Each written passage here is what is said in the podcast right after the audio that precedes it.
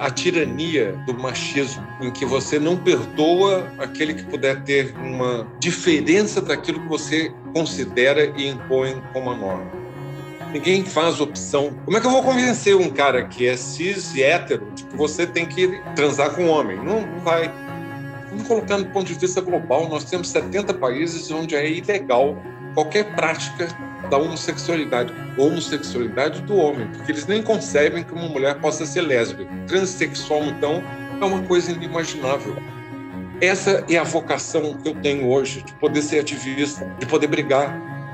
Que teve que ditadura? Teve sim, não adianta negar. E não adianta glorificar, e não adianta achar que o pecado da ditadura foi ter matado só 300 ou 3 mil, que devia ter matado 30 mil. Eu vivo falando para os jovens assim, como é que vocês não vão para a rua, gente? É por medo? Poxa, seja homem, enfrenta. Não é fácil, não. Eu morria de medo, mas a gente ia. Olá, bem-vindo, bem-vinda, bem-vinde ao Al Masculina. Eu sou Paulo Azevedo e conto com a parceria de Conrado Góes, Glaura Santos e Vitor Vieira. E hoje continuamos com a conversa com o médico gerontologista Alexandre Kalashi nesta segunda parte do episódio 47. E você já sabe que existem no mínimo três maneiras de você ajudar o Al Masculina. Siga de cinco estrelas no nosso perfil no Spotify ou no seu agregador preferido e deixe seu comentário. Indique uma das conversas anteriores que trazem visões diversas das masculinidades para alguém próximo de você. Para ajudar a manter o Al Masculina no ar, participe da nossa campanha de financiamento coletivo que traz sorteios e benefícios exclusivos para os nossos apoiadores. E também acompanhe as dicas nas nossas redes sociais, Facebook barra Almasculina Podcast, no Twitter e no Instagram arroba Almasculina e se inscreva no nosso canal no YouTube e leve a masculina para mais gente. Dois anos de Almasculina, por Cacau Holden, nosso convidado do episódio 40. Oi, eu sou Cacau Roden. Parabéns ao Masculina pelos seus dois anos. Foi um prazer e uma honra imensa participar desse projeto que é tão importante, tão rico, um espaço de troca de ideias, de reflexões, de sentimentos, de elaboração de vida, vida longa. Nessa primeira parte, a gente falou muito sobre as referências das masculinidades, autocuidado, desses pilares para envelhecer bem. Nessa segunda, eu queria abrir com uma pergunta de um convidado que passou aqui pela Masculina, que enviou uma pergunta aqui para você. Vamos ouvir. Olá, doutor Alexandre.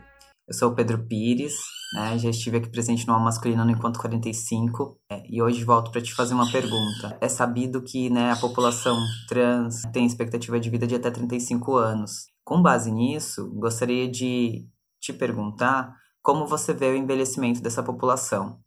Uma outra pergunta seria se você já atendeu ou conhece alguma pessoa trans é, idosa. Conheço sim, Conheço e é excepcional conhecer, porque a expectativa de vida de trans é muito baixa. Essa talvez seja a violência mais cruel, a tirania do machismo, em que você não perdoa aquele que puder ter uma diferença daquilo que você considera e impõe como a norma. Então, nós temos esse desafio muito grande. Nós temos que rever isso a questão da sexualidade, da orientação sexual. E as pessoas ainda continuam falando de opções, não tem opção nada. Ninguém faz opção. Como é que eu vou convencer um cara que é cis e hétero de que você tem que transar com um homem? Não, não vai. Orientação é uma história. Essa imposição que a gente acaba recebendo tem vieses muito difíceis. Paulo, eu quando cheguei na Organização Mundial da Saúde, em 1994, apenas sete anos separavam o fato da OMS ter tirado a homossexualidade da lista de doenças. Se for doença, isso abre a porta para que você possa tratar a doença. Então vamos cuidar, vamos curar. Cura gay, eletrochoque. Isso nós estamos aqui no Brasil ainda com a perspectiva de se voltar atrás contra tudo que a evidência mostra. Mas é de espantar, vamos colocar no ponto de vista global, nós temos 70 países onde é ilegal qualquer prática da homossexualidade, homossexualidade do homem, porque eles nem concebem que uma mulher possa ser lésbica. Transsexual, então, é uma coisa inimaginável. Ainda há países onde não é somente crime, você mata, você pode legalmente matar uma pessoa que tenha tido uma relação, ah, seja qual for, de caráter homossexual. É desafiante, é, é um desafio muito grande a questão, porque nós estamos voltando atrás em conquistas que a gente tinha tido, e quando a gente ouve determinados legisladores, determinados líderes, e a igreja fundamentalista, seja de qual natureza, eu aqui não estou falando de evangélico só, eu estou falando de uma ala conservadora da Igreja Católica, de tradições judaicas, tudo que é fundamentalismo acaba dando errado. Essa tirania que impõe que você tenha que ser é difícil. É difícil, e se é difícil para quem tem 35 anos, imagina escapar tudo isso. Imagina o que é para essa geração que custou muito e foi dolorido sair do armário, ter que ser enfiado de volta para trás, porque envelheceu. Eu vi um podcast uma vez falando do despreparo da área médica para a diversidade mesmo que essa diversidade seja enorme. Então, nesse podcast, citava um pouco do despreparo médico para atender homossexuais, lésbicas, não binários, transexuais, sempre considerando um protocolo heteronormativo no atendimento. Como é que você vê isso? Assim, isso mudou? Está mudando dentro das faculdades? Não, não está mudando. É raríssimo você ter uma faculdade, digamos, de medicina, mas isso poderia se aplicar a qualquer profissão na área de saúde. Você não recebe essa formação. Há três coisas que faltam na formação de um médico: entender mais sobre o curso de vida e o envelhecimento. Você está sendo treinado para o século passado. Você aprende tudo sobre desenvolvimento infantil, crescimento da criança e do adolescente e mulher grávida. Depois você vai ter que cuidar de pessoas idosas. Vai dar tudo errado. Eu costumo dizer, quando eu falo para estudantes de medicina, você vai matar seus pacientes na santa ignorância. Você não aprendeu nada sobre anatomia, fisiologia, fisiopatologia, farmacologia, interação de medicamentos, apresentação de doenças, e você vai fazer erros, vai matar o seu paciente que você gosta tanto daquela senhorinha, porque você está fazendo besteira. Segundo, nada sobre finitude. Nós somos treinados para lidar com a vida não para o processo de fim de vida, para a terminalidade. E como você não foi treinado para aquilo, você se sente muito pouco confortável para lidar com a morte falar da morte. E o paciente, por sua vez, tem medo. Então, uma cumplicidade do silêncio. Nem eu falo sobre finitude e a morte, porque eu sou médico, não fui treinado, ou porque eu sou paciente e tenho medo. Então, casam as duas coisas. E a terceira coisa que falta é falar sobre sexualidade de ter a liberdade, de poder chegar e falar assim: essa é uma função fisiológica a mais prazerosa e eu vou cobri-la de rótulos, eu não vou treinar o profissional da saúde que vai ficar cheio de dedos de perguntar: a senhora tem orgasmo? Vai congelar. E o pior é que vai dar um choque na mulher que não está preparada para ouvir aquilo também porque é uma sociedade toda preconceituosa. Ou então vai chegar para o Garanhão, que agora está com 77 anos, e fala assim: eu só devia tomar Viagra. Eu não preciso, não. Temos exemplos gente... públicos, né? Está complicado, porque mesmo os médicos que são mais abertos, eles têm que procurar essa informação e fazer aquele esforço. Aí vem até a história aprendizado ao longo da vida. Não pare só naquilo que o currículo médico te deu, não, porque você não vai estar equipado para essas transformações e exigências de uma sociedade que quer falar de morte, que quer falar de tabus, que quer falar de eutanásia, que quer falar do direito. Eu não estou defendendo a eutanásia, eu estou falando que a sociedade quer trazer esses assuntos, mas o profissional da saúde não foi preparado. Não é para dar resposta certa, mas para estar aberto para esse diálogo. Você sente essa relação com a finitude muito diferente no Ocidente e no Oriente? Às vezes a gente tem um, um preconceito de que eles têm uma sabedoria ou uma maneira de lidar com isso, inclusive pela própria espiritualidade ou religiosidade ou filosofia mais presente no cotidiano. A gente aqui no Ocidente essa impressão de que lá isso é mais naturalizado, né? Já foi mais naturalizado aqui também foi essa transformação que veio, inclusive, com muita violência nos últimos 20 anos do Vale do Silício. Move fast and break things. Vai, faça o progresso, tem que ir. Não olhe para trás, não. Se deixou destroços para trás, entre eles de vida, não se importe muito, não. Você tem é que fazer. O último funeral que eu fui antes da pandemia, tinha mais gente do lado de fora consultando seus WhatsApps e as suas mensagens no celular do que confortando a família dentro da capela.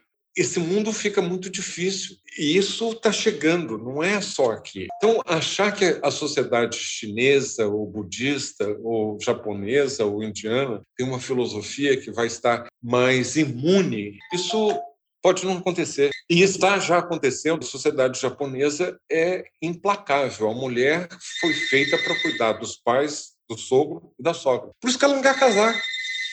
E por isso que não está tendo natalidade. Eles têm a taxa mais baixa de natalidade. O Japão, a Coreia, esses países orientais que a gente tem essa fantasia de que são países que são abertos, que cuidam, mas na verdade, quando a transformação demográfica chega para valer, tudo isso rola. A partir deste mês, queremos celebrar com você, nosso ouvinte, o segundo ano do Alma Masculina. Quando começamos, não imaginávamos chegar tão longe e você faz parte dessa história. Até aqui foram dezenas de conversas com pessoas de diversas áreas que compartilharam de dentro para fora suas vivências e visões sobre as masculinidades. Todo esse trabalho e dedicação tem uma só razão: chegar até você para que possamos juntos, juntas e juntos, gerar ideias e reflexões para encontros mais viáveis para todo mundo. E para celebrar essa conquista, gostaríamos de contar com a sua participação. Nos envie um vídeo ou áudio por meio das nossas redes sociais ou site, comentando a importância de abordar as masculinidades, citar seu episódio preferido, de que maneira o masculina tem contribuído na sua percepção das masculinidades, enfim, convide os ouvintes a fazer parte desse espaço de resistência afetiva na podosfera. E para que possamos seguir firmes e juntos nessa jornada, nos ajude a manter o projeto por meio da nossa campanha de financiamento coletivo. Acesse www.catarse.me barra Almasculina e saiba mais.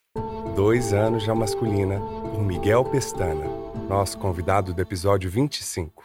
Olá, Paulo Azevedo e toda a galera do Almasculina. Fico muito feliz de estar aqui participando dessa celebração de dois anos de um projeto tão fundamental nos tempos atuais Afinal, a gente precisa muito falar sobre o masculino, sobre as feridas desse masculino e a cura necessária. Um lugar bem prático mesmo, né? A gente perdeu a conexão com o nosso corpo, com as nossas emoções, com a terra. Então, falar sobre masculinidade é falar sobre ecologia profunda, essa relação com o nosso corpo mesmo, né? E com as nossas relações em si. Fico muito feliz de estar dentro desse barco Agradeço imensamente essa plataforma criada por todos vocês. E é muito inspirador acompanhar esse projeto. Foram tantos podcasts maravilhosos que eu vi aqui. Ah, sei lá, tem do Tony Belotto que eu achei muito bom. Tem da Márcia, minha querida amiga também, que eu adorei. Do Marcelo Genesi. Mas eu acho que o, se eu pudesse escolher um que mais me tocou, seria do padre Júlio Lancelotti. Eu achei linda a fala dele sobre racismo, sobre questões sociais, né? Ele é maravilhoso. Ah, um ser humano que está ali vivenciando na prática, né, os ensinamentos de Cristo e revolucionando, né, a partir disso São Paulo, né, enfim, a própria Igreja Católica também, ele traz um movimento bem bem revolucionário ali dentro, né, de volta às origens, às raízes do amor e da, da humildade, né, enfim, e da ação. Então, minha recomendação para vocês é esse episódio Fora isso, participar desse podcast, nossa, foi praticamente uma sessão de psicanálise. Porque eu ia assim falando da minha história, e o Paulo ia perguntando de uma maneira muito amorosa e cuidadosa. E aí pude perceber questões da, da minha vida, da minha construção de subjetividade masculino, que eu não tinha me dado conta ainda pelas perguntas que ele foi trazendo. Então, fico muito feliz de ter, ter participado compartilhado um pouquinho sobre as questões que eu estudo, sobre corpo, sobre saúde nesse campo mais amplo, né? Voltando saúde com a terra, saúde com o corpo, saúde com as emoções. Muitos anos de sucesso e abundância e expansão desse projeto que possa alcançar muitas almas. E é isso, na micropolítica a gente vai longe. Um beijo. Lugares comuns com cientista PhD e podcaster Altair de Souza. Altair, quais seriam as razões da falta de intimidade do homem com o próprio corpo? O fato de termos sido criados numa sociedade falocêntrica e uma excessiva comparação entre os homens influencia nisso? Existe de fato uma falta de intimidade do homem com o próprio corpo? É interessante essa pergunta porque a gente tem que definir o que é intimidade, né? Quando a gente vê em estudos mais formais sobre o que as pessoas entendem por intimidade com o corpo, a maior parte dos estudos são pensadas, né, quando você pensa em visão de corpo, são pensadas na mulher. Então a gente tem muitos estudos sobre como as mulheres veem o corpo, tanto de uma forma adaptativa como desadaptativa, e aí tem estudos ligando com problemas alimentares, problemas de autoimagem e por aí vai. E recentemente, isso coisa dos últimos 20 anos mais ou menos, começou-se a notar que os homens fazem parte da, dessa área de estudo também, né? Dessa discussão enquanto objeto de estudo. E aí tem saído uma grande quantidade de trabalho sobre isso, tanto em escalas, né? Como que você faz para medir a qualidade e o grau de autocuidado, né, ou de percepção do próprio corpo, e muitos desses trabalhos validados em homens, e aí tem resultados bem interessantes, assim. As duas facetas principais do estudo né, da imagem do corpo, né, quando você mede isso, a avaliação que o indivíduo faz sobre o seu próprio físico e o, o grau no qual o homem ou a pessoa investe na sua aparência. Então a imagem do corpo tem uma parte passiva e uma parte ativa.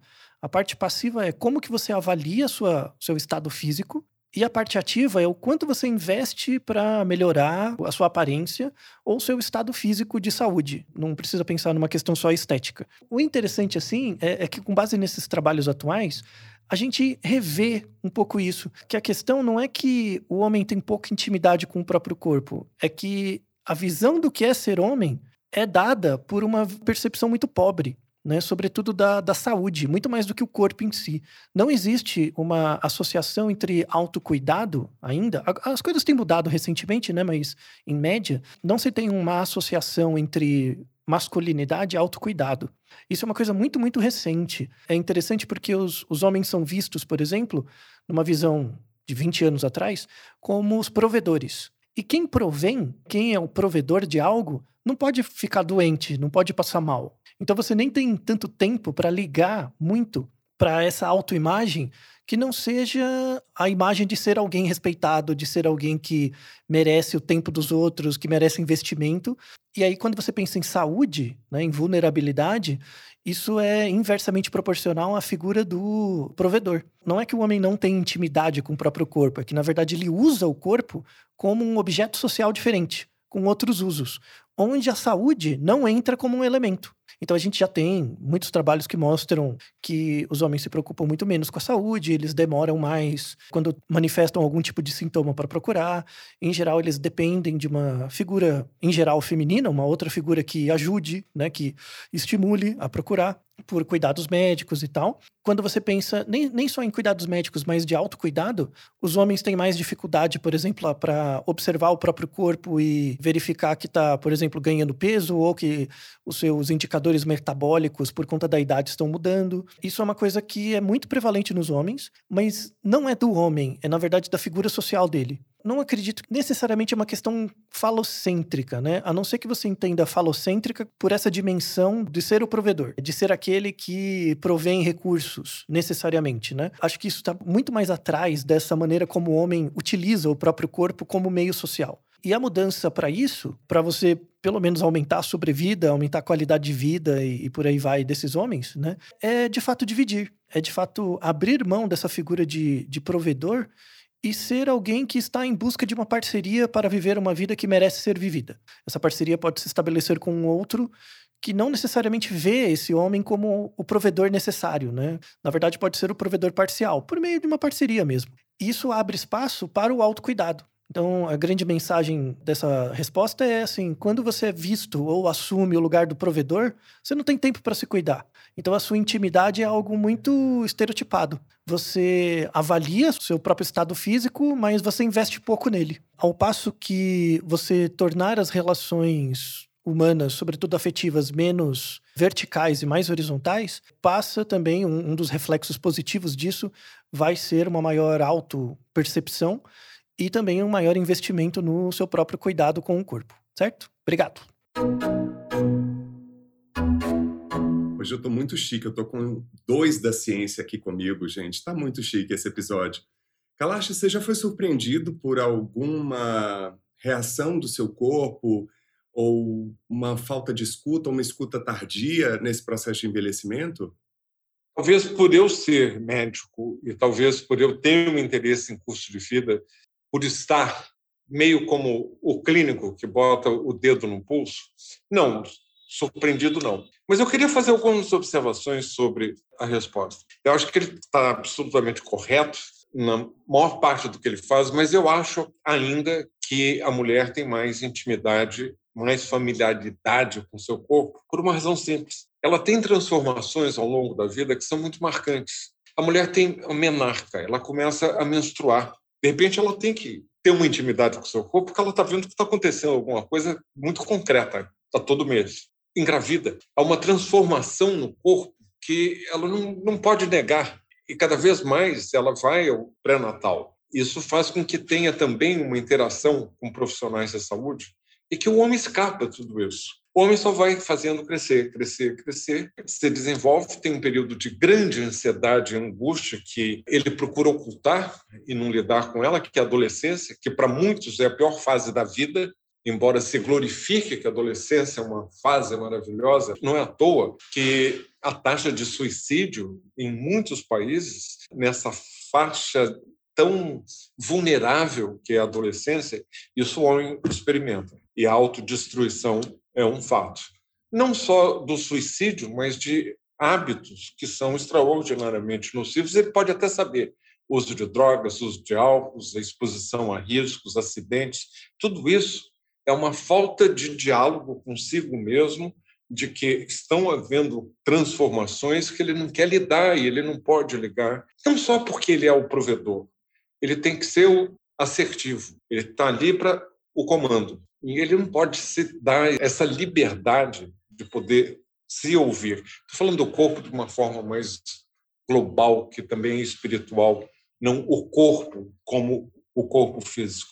Pois a mulher tem filhos, e ela acompanha muito mais o desenvolvimento desses filhos. E essa observação do que está acontecendo na transformação física desses filhos dá também a ela um insight sobre as transformações do seu próprio corpo. E aí vem a menopausa. Esse é um grande momento. É um momento em que você tem um sinal assim, ó, que você não dá para escapar porque você parou de menstruar não é só pelas manifestações que podem ou não acontecer, de ondas de calor, disso, daquilo, mas o fato é que você tem uma mudança súbita no seu corpo. Tem outras coisas, tem a mulher que amamenta, tem todo um processo biológico inevitável que ela tenha que estar atenta. O homem não passa por nada disso. E, infelizmente, o homem tem uma andropausa, mas ela é silenciosa. Ela vai devagarinho, ela não é abrupta como é a menopausa para a mulher. Então, eu acho que tem também uma falta de familiarização com seu próprio corpo, no sentido do corpo físico, que o homem pode se autonegar, fazer uma autonegação, mas a mulher não escapa.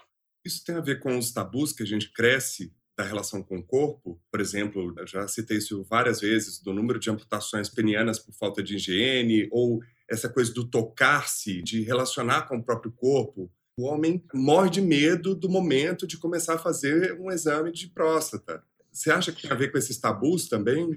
Bom, também não vamos comparar, que é mais fácil fazer um toque de mama do que um toque retal, alto toque retal, eu nunca ouvi falar. Mas tem, tem, porque você está se sentindo ali penetrado, uma violência no seu corpo. Está né? Tá melhorando, hein? Tenho conversado com amigos meus urologistas e acho que uma geração que já vem mais preparada, mas eu acho que, no geral, essas mudanças todas, e você me fez uma pergunta muito direta, se eu me surpreendi.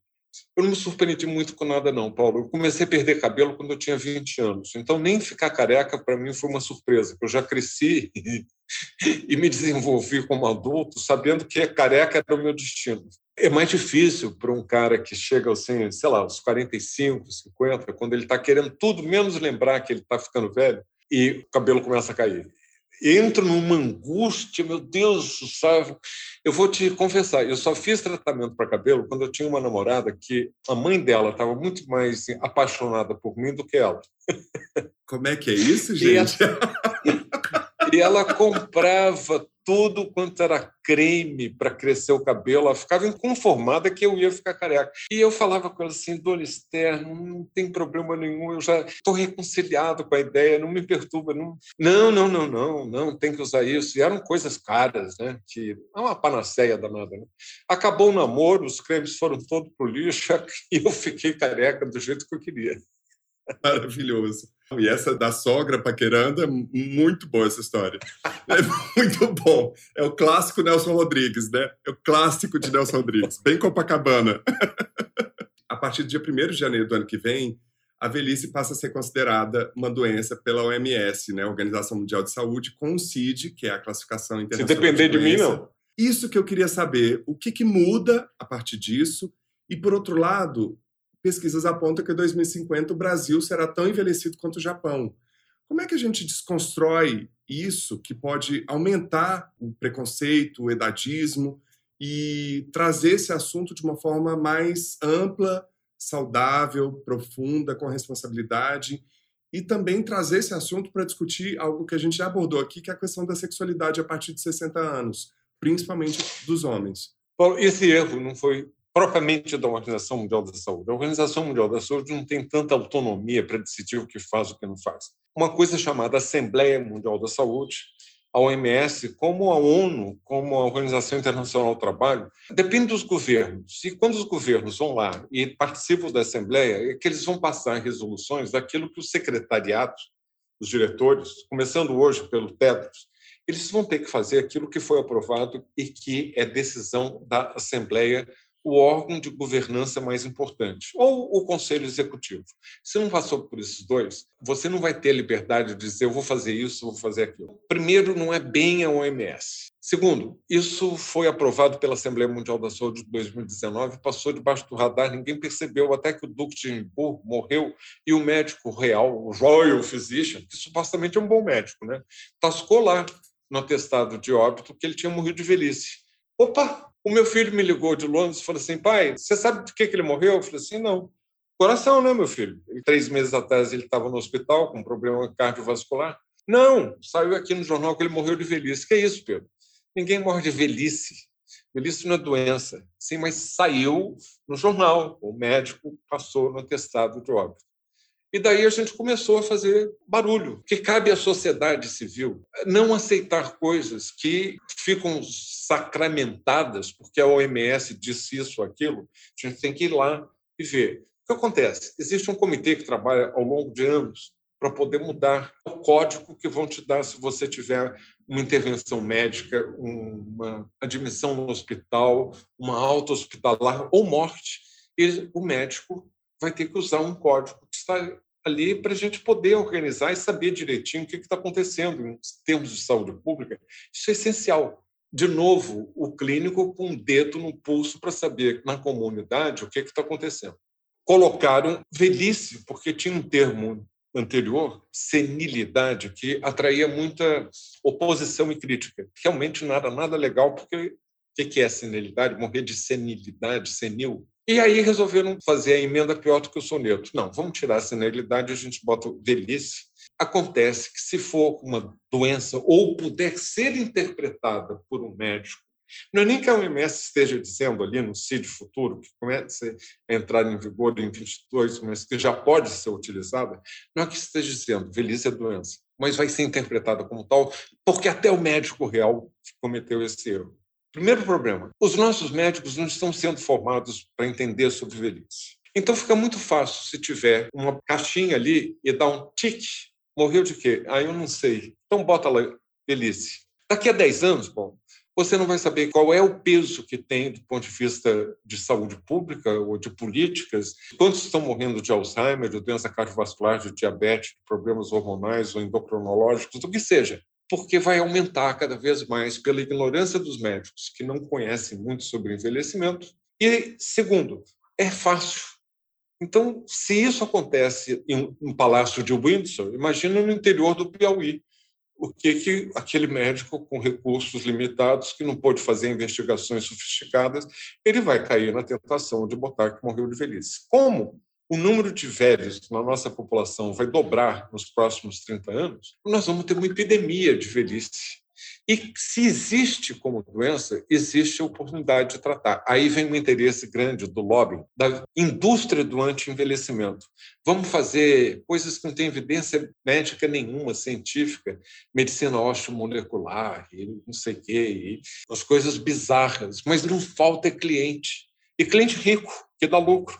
Porque a sede de beber da água da eterna juventude sempre houve em todas as civilizações de uma forma ou de outra. Se você pode, através de mais hormônio, mais injeção disso, mais intervenção daquilo, fazer com que as pessoas acreditem que vão ser jovens para sempre, sobretudo os homens, alma masculina, então, beleza, você tem a sopa no mel. Então, a gente está brigando e eu estou no olho desse furacão. Hoje, eu estava num call com a Organização Pan-Americana da Saúde e falei assim: não vamos aceitar esse webinar que vocês montaram para discutir isso, porque não houve consulta, não há a voz da sociedade civil, nada para nós sem nós. Não adianta vocês, experts, virem para cima de nós, tentarmos convencer de que velhice é doença, porque a gente não vai aceitar e a gente vai continuar fazendo barulho. Essa é a vocação que eu tenho hoje, de poder ser ativista, de poder brigar. Eu já brigava antes, cara. Eu vim de uma geração que foi de 68, Ai, a gente que saudade da sua geração, gente. Eu queria ter nascido nessa época, gente, porque enfrentava as coisas, né? não só pelas redes sociais. Eu, eu, eu sinto a nossa geração muito acovardada. E é... a que vem abaixo de você está mais ainda silenciosa. Eu vivo falando para os jovens assim, como é que vocês não vão para a rua, gente? É por medo? Masculinidade? Poxa, seja homem, enfrenta. Não é fácil, não. Eu morria de medo morria de medo. Mas a gente ia. É, levar cacetada de policial não é nada fácil, perder amigos, saber que pode ser torturado. Que teve que ditadura? Teve sim, não adianta negar. E não adianta glorificar, e não adianta achar que o pecado da ditadura foi ter matado só 300 ou 3 mil, que devia ter matado 30 mil. Não, a gente gritou muito. E é o que eu sinto falta hoje.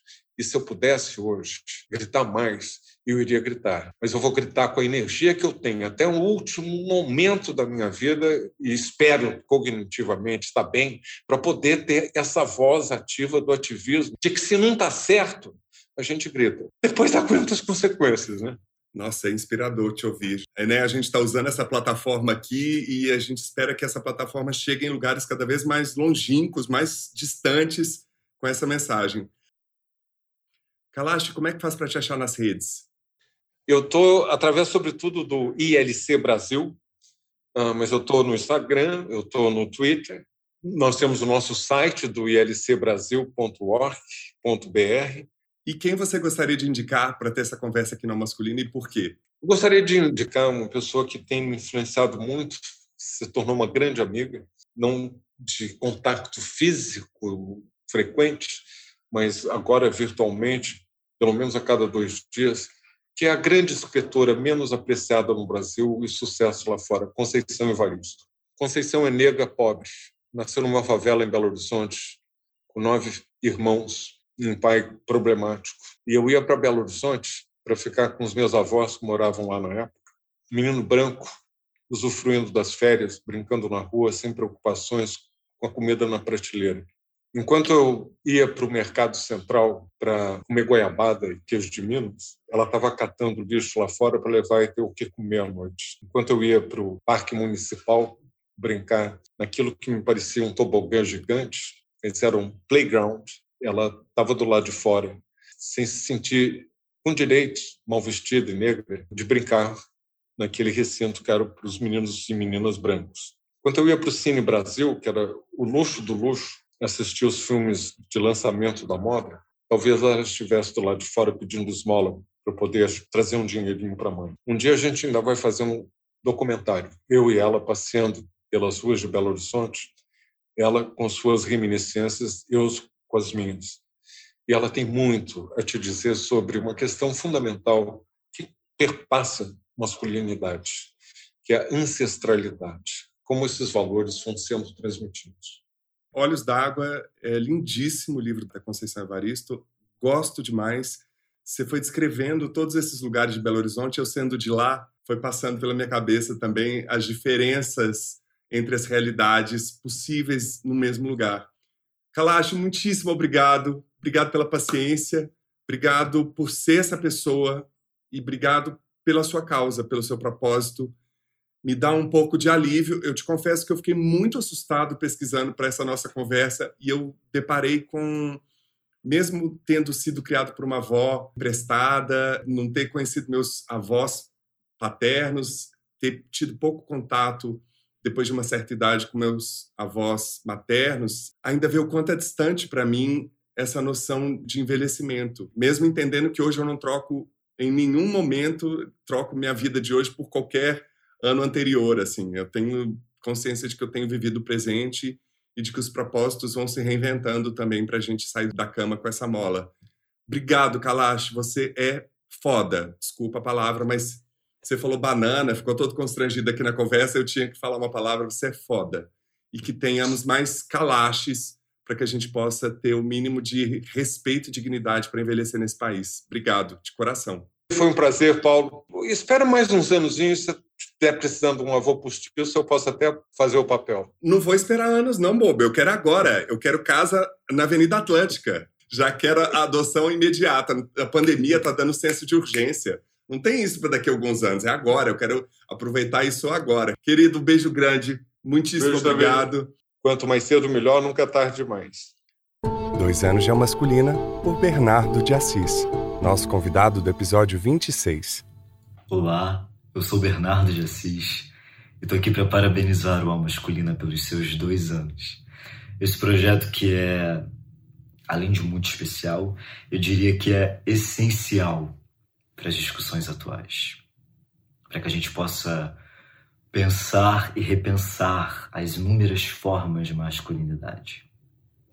É um projeto que contribui demais para o nosso processo de desconstrução de vieses, vieses que nos acompanham desde sempre.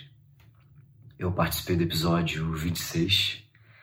Foi a primeira vez que eu estive em um podcast e foi uma experiência extremamente sensível e bonita para mim. Enquanto eu e Paulo conversávamos sobre todas as coisas possíveis, eu pude refletir sobre o meu lugar no mundo. O meu lugar enquanto artista, enquanto transhomem, enquanto pessoa que precisa provar tempo inteiro sua própria masculinidade e que foge das expectativas. Admiro demais o seu trabalho, Paulo, e quero agradecer por essa experiência de ter participado do Alma Masculina. Que venham muitos e muitos anos pela frente, que venham mais e mais convidadas e convidados especiais para que essa discussão só se amplie. Muito obrigado e parabéns. Parabéns ao masculina.